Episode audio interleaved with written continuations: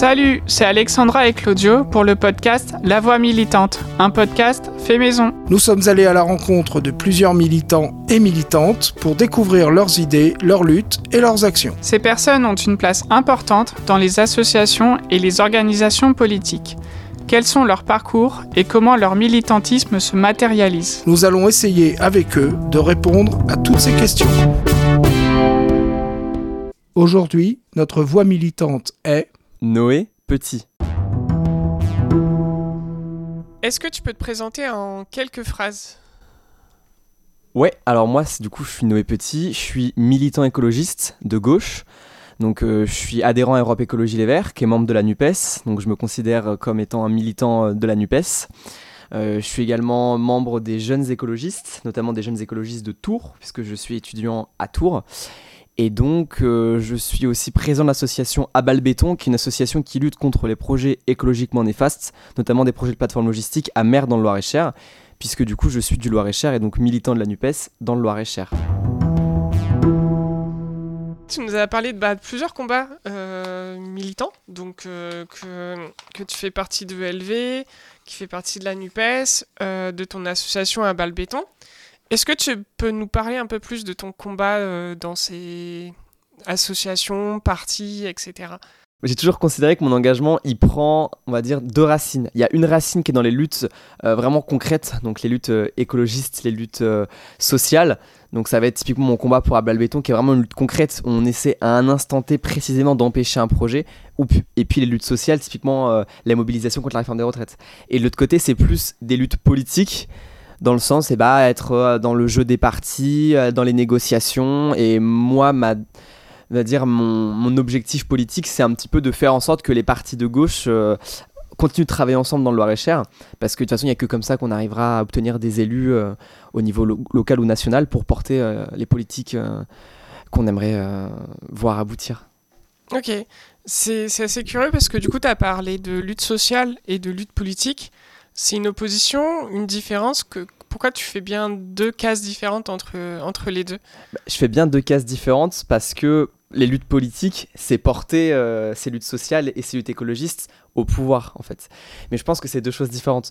Euh, je pense que quand je vais militer euh, avec la CGT, etc., quand je participe à une assemblée générale de la CGT, franchement, je pense pas à mon étiquette politique à ce moment-là, parce que sinon, ce serait une sorte de, ce serait une sorte d'opportunisme de profiter d'une lutte sociale pour en fait se mettre en avant politiquement.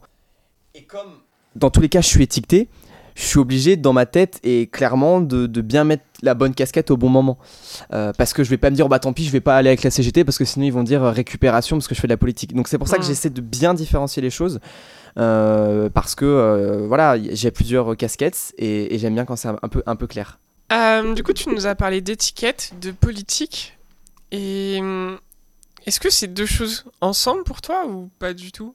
Enfin, c'est toujours une sorte d'opposition de différence que tu fais entre deux éléments. Est-ce que tu peux reposer ta question? Ouais. En fait, au début, on partait du coup sur le fait de lutte sociale et lutte ouais. politique. Et après, du coup, tu as dit, tu veux pas être étiqueté, par exemple, quand tu vas dans une, une assemblée de la CGT. Mais est-ce que ça reste politique, ce genre euh, Ah, mais tout est politique de toute façon. Absolument tout est politique. Quand je, je, fais le choix de ce que je mange, quand je fais le choix de comment je me déplace, c'est politique. Après, il y a la question de politique euh, électoraliste derrière en fait. Et c'est ça que je différencie quand je parle de lutte politique et de lutte sociale et écologique. Quand je mène des luttes sociales et écologiques il n'y a pas du tout de portée électoraliste. C'est d'obtenir des victoires communes à un instant T sur un sujet précis. Donc le retrait de la réforme des retraites pour cet exemple là ou à mer euh, l'arrêt des projets de plateforme logistique alors que sur les luttes politiques, c'est beaucoup plus complexe. C'est des choses sur le long terme déjà qui se construisent, alors que euh, sur les projets de plateforme logistique, c'est de faire capoter un projet à un instant T, puis une fois qu'il est capoté, ben, on a gagné. Les luttes politiques, c'est pas ça. C'est plutôt sur le long terme comment on va construire euh, une alternative politique à un endroit, avec qui, euh, par quels moyens on y arrive, et comment petit à petit on va les convaincre, on va les s'implanter sur un territoire pour un jour obtenir une victoire. Et ça, je pense que je le différencie en fait. C'est l'aspect électoraliste en fait. C'est presque la lutte électoraliste que je devrais dire, mais ça veut un peu rien dire. Donc c'est pour ça que je différencie lutte politique et, et, les autres formes de lutte que je mène. D'accord, ok. C'est un peu plus clair ouais. du coup pour. Euh... Ah, je m'en rends compte aussi en te disant. En fait, euh, comment t'en es arrivé à militer, c'est-à-dire à, à, avoir ton association et à faire ces luttes plus politiques? Et... Alors, je me moque souvent de mon entourage quand je dis ça, parce qu'en fait, c'est que depuis tout petit, je baigne dedans. C'est-à-dire que... alors, c'est assez complexe, mais c'est que je baigne dedans, puisque c'est le sujet à tous les repas de famille. Dans ma famille, ils sont, tout le monde est de gauche, on est à peu près tous sur le même... le, le, même la même ligne politique. Euh, tous les soirs, c'est on regarde des infos ensemble, euh, on, s'embrouille, on rigole, on se dispute, on réagit à, l'actualité. Et en fait, mes parents sont pas des gens qui ont agi. Euh, à différents moments, parce que ma mère est prof, c'est déjà une forme d'engagement pour moi. Enfin, en tout cas, dans la, manière dont elle, elle, elle enseigne, c'est une forme d'engagement déjà. Mon père a eu des engagements plus jeunes, mais disons, sur ma préadolescence, mes parents n'étaient pas engagés. Et j'avais cette sorte de d'un peu de colère de voir tout autour de moi des gens qui avaient euh, des bonnes idées mais qui agissaient pas. Et donc je me suis dit bah moi je vais le faire. Et donc petit à petit j'ai commencé à faire des choses. Euh, je me suis rendu compte que j'étais euh, à l'aise sur certaines questions, certains sujets, certaines façons de faire. Et puis petit à petit, pop pop pop pop pop, j'ai avancé dans le truc et puis je me suis retrouvé du coup candidat au, législatif. Mais quand j'ai commencé, c'était pas du tout dans cet objectif-là. Je pensais pas du tout être candidat nulle part. Et c'était plus en me disant bah, je vais essayer de faire quelque chose. Et puis voilà ce que ça a donné. Ok, donc du coup, c'était vraiment prendre part euh, à l'engagement par rapport à des gens qui ne le faisaient pas forcément. C'est un peu. Euh, un peu le côté un peu rageant de se dire ah mais putain mais bougez-vous! Et puis du coup euh, se dire ah bah si vous bougez pas moi je vais me bouger puis du coup en me bougeant j'ai entraîné d'autres gens à se bouger. Mes parents du coup ils ont ils militent aussi maintenant. Mes meilleurs potes mes amis proches ils sont plus ou moins militants mais en tout cas ils se bougent un petit peu. Hmm. donc tu as, créé une sorte de mouvement une petite dynamique, dynamique, dans mon entourage. Et quel est le premier engagement que, que, que tu voudrais citer en fait? Parce que bah, tu as, fait le lien entre débuter l'engagement et être candidat tout de suite, mais il y a eu plein de choses. Ah, il y a eu plein de trucs. Du coup, premier engagement ou comment t'en es arrivé à avoir ton association à Balbéton, tu vois, ce genre de choses? Ouais, bah en fait, il y a eu plusieurs euh, petites choses qui sont arrivées au fur et à mesure du temps. Euh, moi, je me souviens très bien que j'ai eu un déclic euh, c'était le débat du premier tour de la présidentielle de 2012. Donc je devais avoir euh, une dizaine d'années. Et je me souviens, je regardais le débat et je comprenais pas tout. Puis je posais des questions à mon père, et puis il m'expliquait, puis machin. Et puis je me rappelle à l'époque, le débat entre, avec mon père, c'était ce qu'on va voter. Parce que je disais on, parce que j'allais avec eux dans l'isoloir. Mais c'était mmh. eux qui votaient. Mais on dit toujours on. Est-ce qu'on vote Mélenchon Est-ce qu'on vote Eva Jolie et mon père partait pour voter euh, Jean-Luc Mélenchon. Au dernier moment, il avait voté Eva Joly sur la question du nucléaire notamment, parce qu'à ce moment-là, Mélenchon n'était pas, euh, pas positionné clairement sur cette question-là, il n'était pas particulièrement anti-nucléaire. Et maintenant, ça a bougé. Et donc, à ce moment-là, il avait voté Eva Joly. Et ça, je me rappelle que ces, sujets qu'on a vus avec mon père, de euh, pour qui on va voter, ça m'avait déjà fait prendre conscience de l'importance des idées politiques. Et donc j'ai commencé un peu à avoir mon opinion sur plein d'autres sujets en fait, et à la développer et à m'intéresser à plein de choses. Et l'acte, on va dire, fondateur, tout ça c'est plus un acte symbolique, tu vois, pour donner un exemple de, l'esprit du truc. Mais une action concrète qui a fait que là, ça tout a commencé, c'est clairement mon stage de troisième en fait. J'ai fait mon stage de troisième au Conseil régional Centre-Val de Loire avec le groupe écologiste.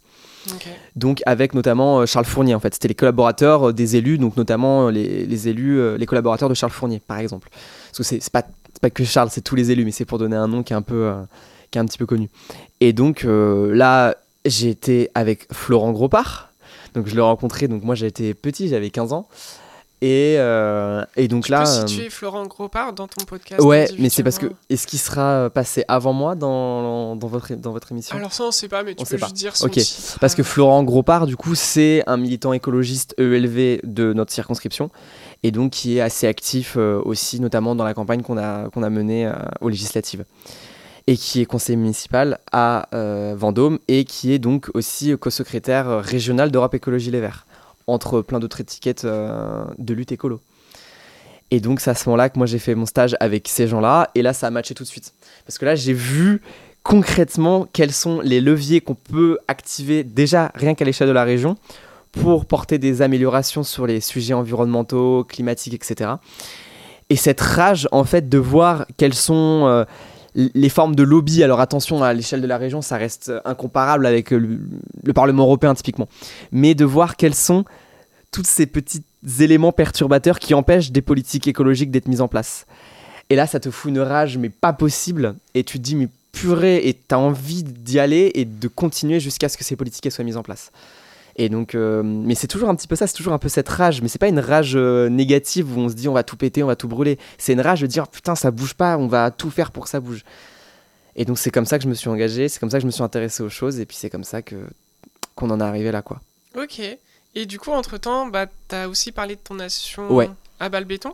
Comment ça en est arrivé à... Parce que bah, jusque-là, c'est cohérent de dire euh, ton stage, écologie, et après, bah, cette lutte d'association de béton. Mais comment t'en es arrivé à dire euh, je vais faire une asso quelqu'un d'autre t'a amené à faire ça? En fait, ce qui s'est passé, c'est que moi, j'ai participé au municipal à Mer. Et donc, à ce titre-là, je m'occupais un petit peu de la com du candidat euh, de la liste citoyenne, donc qui était étiquetée plutôt divers gauche, mais qui était une liste citoyenne qui se revendiquait pas forcément de gauche officiellement. Et donc, avec par contre, dans cette liste-là, des gens qui étaient euh, plus ou moins étiquetés, euh, Europe Écologie Les Verts, des, des sympathisants LFI, euh, enfin, en tout cas, des proches de la France Insoumise. Et donc, moi, j'ai milité, j'ai fait campagne pour ce monsieur. Et donc, les premières années de son mandat, ça s'est super bien passé. On a mis plein de choses en place ensemble. Donc, conseil municipal des jeunes, auquel j'ai un petit peu participé à la construction du truc, et puis après, ça s'est lancé. Euh, sans être élu, hein. c'est juste qu'en gros, on a été élu. Donc, ça, c'était. euh, je dis on, mais moi, j'étais pas sur la liste. J'étais parce que j'étais mineur, donc j'étais sympathisant et j'ai aidé à, faire campagne. J'étais militant. Et donc, ils ont été élus, ils et elles ont été élus. Et puis, une fois qu'ils ont été élus, bah, euh, on a commencé à, un petit peu à avoir des groupes de travail sur les points du programme, comment est-ce qu'on met les choses en place. Et donc, moi, j'ai aidé à faire le conseil municipal des jeunes, la journée éco-citoyenne on fait des ramassages de, de- de- des déchets dans la ville, etc. Et donc, tout se passait bien. Et euh, un beau soir, j'étais euh, devant la télé, et là, c'était l'œil du 20h, et ça parlait des plateformes logistiques mer. Et ça, c'était déjà un sujet euh, dont on avait conscience, c'était l'impact de la pollution des camions, l'impact de la pollution lumineuse de ces énormes entrepôts logistiques, l'impact, on va dire, le modèle économique que représentent ces plateformes logistiques. Donc là, c'est la quintessence de la mondialisation. quoi. Clairement, c'est pas des créations de richesse, c'est juste toujours plus vite la livraison. Donc on va créer plein d'endroits pour faire euh, du stockage, pour pouvoir euh, livrer beaucoup plus facilement n'importe qui. Et c'est pas de la création de richesse, c'est pas de la création, pas d'une entreprise, c'est vraiment des locales de stockage pour livrer plus vite. Euh, des produits qui sont pas l'autre bout du monde. Et donc, je découvre ça, et là, je vois des nouveaux projets voir le jour. Et qui c'est qui présente ces nouveaux projets à mer? C'est le maire de mer. Donc, avec qui j'ai fait campagne et, et dont j'ai participé à son élection. Et je le vois dans un champ, tout fier de dire, eh ben voilà, ici on va construire euh, trois plateformes logistiques, 44 hectares, euh, l'impact du projet, il va y avoir 900 camions pour 400 emplois créés. Et là, moi, je tombe mais complètement dénu. Je me dis, mais c'est quoi ce bordel? Enfin, on s'était quand même mis d'accord sur le fait qu'il fallait donc diversifier l'économie locale, qui était trop tournée sur la logistique, qu'il fallait essayer de réduire les externalités négatives de la, de zone industrielle. Donc, euh, comme je vous le disais, hein, plateforme logistique, pollution lumineuse, pollution des camions. Et, euh, et donc là, bah, c'est un peu une trahison. Donc au début, euh, je lui envoie des messages, je lui envoie une lettre, je lui dis mais qu'est-ce qui se passe? Et donc euh, je suis convoqué dans son bureau, et puis là, bon, il me caresse dans le sens du poil en disant mais euh, tu sais bien, c'est pas moi, c'est mes c'est ceux avant moi. Donc là, je pense que ceux qui ont des luttes très locales à l'échelle municipale savent très bien de quoi je parle. C'est pas nous, c'est ceux d'avant. Et donc nous, on récupère les, les casseroles, on récupère les trucs, les machins. Ah bah d'accord. Puis là, il y a un deuxième projet, puis un, quatre- puis un deuxième, puis en fait, au final, on se retrouve avec six projets de plateforme logistique. Et dans ces six projets, en tout, il y a huit entrepôts, plus de 80 hectares d'artificialisation. C'est plus de 2000 camions en circulation et tout ça pour euh, des chiffres d'emploi qui sont même pas euh, clairs et nets puisque en fait euh, ce sont des promoteurs logisticiens qui s'installent ensuite qui font louer euh, les cellules et ensuite eh bien le- les personnes qui louent eux créent des emplois. Mais le promoteur de base il n'est pas capable de dire combien d'emplois il va créer puisque c'est pas lui qui, qui s'occupe de ça. Lui Oui, juste il construit et il loue. donc on se retrouve avec ça, et donc moi je le vis comme une trahison, clairement, et donc là on décide de monter à balle béton. D'ailleurs, à balle béton, c'est une référence à la chanson Laisse béton de Renaud. Parce qu'au début, c'était, on cherche un truc en disant, maintenant, faut dire laisse béton, le béton, comment on va dire, et puis là, bim, à balle béton, c'est sorti comme ça. Et donc, on a monté le collectif à balle béton, dans le but de sensibiliser les Mérois et les Méroises euh, à la question des plateformes logistiques. Donc, du coup, le modèle économique, économique qu'il y a derrière, l'impact écologique, etc. euh, et social aussi. Euh, et puis, euh, on est rentré en lutte. Et petit à petit, on a pris en expérience militante, politique, juridique, et on a déposé des recours en justice. Et pour l'instant, sur les six projets, il y en a quatre qui sont partiellement, provisoirement bloqués par ces recours-là, en attendant un résultat définitif du tribunal. Mais du coup, pour l'instant, tous ces projets-là, ils devraient être là, et ils ne le sont pas pour le moment. Voilà. Donc ça, pour nous, c'est une victoire parce qu'on a empêché l'artificialisation, la destruction de friches agricoles très riches en biodiversité avec euh, des chevreuils, hérons, aigrettes. Euh, il y a aussi donc euh, comme j'ai déjà dit, il y a aussi des prédateurs, puisqu'on retrouve des fois des petits cadavres, on retrouve des, crottes, alors on ne sait pas trop si c'est des renards ou des blaireaux, enfin en tout cas voilà. Il y a une vie animale importante sur le terrain, et donc nous, on veut faire une réserve de biodiversité. Et pour l'instant, on est en train de réussir, on attend le jugement final du, la délibération du tribunal qui pourrait arriver dans, dans 10 minutes, dans 10 jours, dans, dans 10 mois, dans 10 ans. Enfin, c'est pas, pas dans 10 ans, mais en tout cas à tout moment. Et ça, c'est une source de stress aussi. oui, parce que finalement, c'est des projets à temps long en fait. Enfin, c'est pas des actions bah très petites où tu t'engages sur du long terme. Ça dépend parce que je pense que ces luttes-là, en fait, elles, euh, elles, elles, elles partent d'un truc très spontané c'est pas comme euh, les luttes euh, électorales ou politiques. Là, c'est vraiment des trucs où. Alors attention du terme, hein, je parle dans son, dans son origine, l'origine du mot, mais réactionnaire, dans le sens où il y a un truc, bim, on réagit tout de suite. Hmm. Pas dans le sens réactionnaire, les conservateurs de droite. Hein. Et donc il y a ces projets qui tombent sous notre nez, on essaie de faire quelque chose. Et en fait, au début, on lutte doucement, et puis évidemment, ça s'installe sur le long terme. Mais c'est pas, pas ça, c'est parce que c'est la justice qui est un peu longue en fait. Si clairement euh, les élus nous avaient écoutés, ils avaient écouté euh, les 1500 euh, signataires de la pétition et qu'ils auraient dit bon bah ok, on, retire le projet, etc. voilà, ça aurait pu changer très rapidement. D'ailleurs, il y a des luttes qui sont gagnées hyper rapidement, hein, comme ça, le projet, le golf des Pomereaux. À quoi que non, je me trompe, parce qu'il y a eu quand même, il est arrivé une fois, une deuxième fois, une troisième fois, mais disons, le dernier volet euh, du golf des Pomereaux, qui était un énorme golf de 400 hectares qui devait se faire à, côté de Saint-Laurent-des-Eaux. Donc, euh, euh, et ben en fait, le, préfet finalement a déposé son veto, c'est-à-dire qu'il a dit bon bah non au projet, donc le projet n'a pas vu le jour. Et donc c'était très spontané en fait. Alors que ça aurait pu prendre des années, des années s'il avait dit oui, qu'on avait attaqué en justice, que l'association de là-bas avait déposé des recours. Là, c'est sûr, on serait parti sur une lutte de, plus de 5 ans.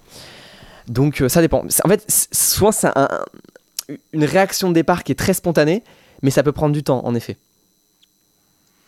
Et euh, souvent, tu as, parlé de on quand tu parles de l'association. Euh, du coup, j'imagine vous êtes plusieurs dans l'association. Combien vous êtes? Combien de temps, toi, ça te prend de militer pour cette association? Alors, dans l'association à Balbéton, elle a été créée donc, il y a deux ans, donc en mai 2021. Elle est officiellement association loi 1901 depuis à peu près euh, un, an et demi, puisque c'est depuis novembre novembre 2021. Et donc actuellement, on est plus de 70 adhérents, adhérents et adhérentes. Euh, beaucoup de mérois, méroises, mais aussi pas mal de gens des villages aux alentours. Euh, parce que notre action est un petit peu élargie plutôt à la communauté de communes. Donc il y a pas mal de gens qui habitent dans les villages aux alentours. Et avec, on va dire, une dizaine de militantes et militants actifs, où je pense, enfin, c'est tous les jours à Balbéton tous les jours, il y a un truc à faire.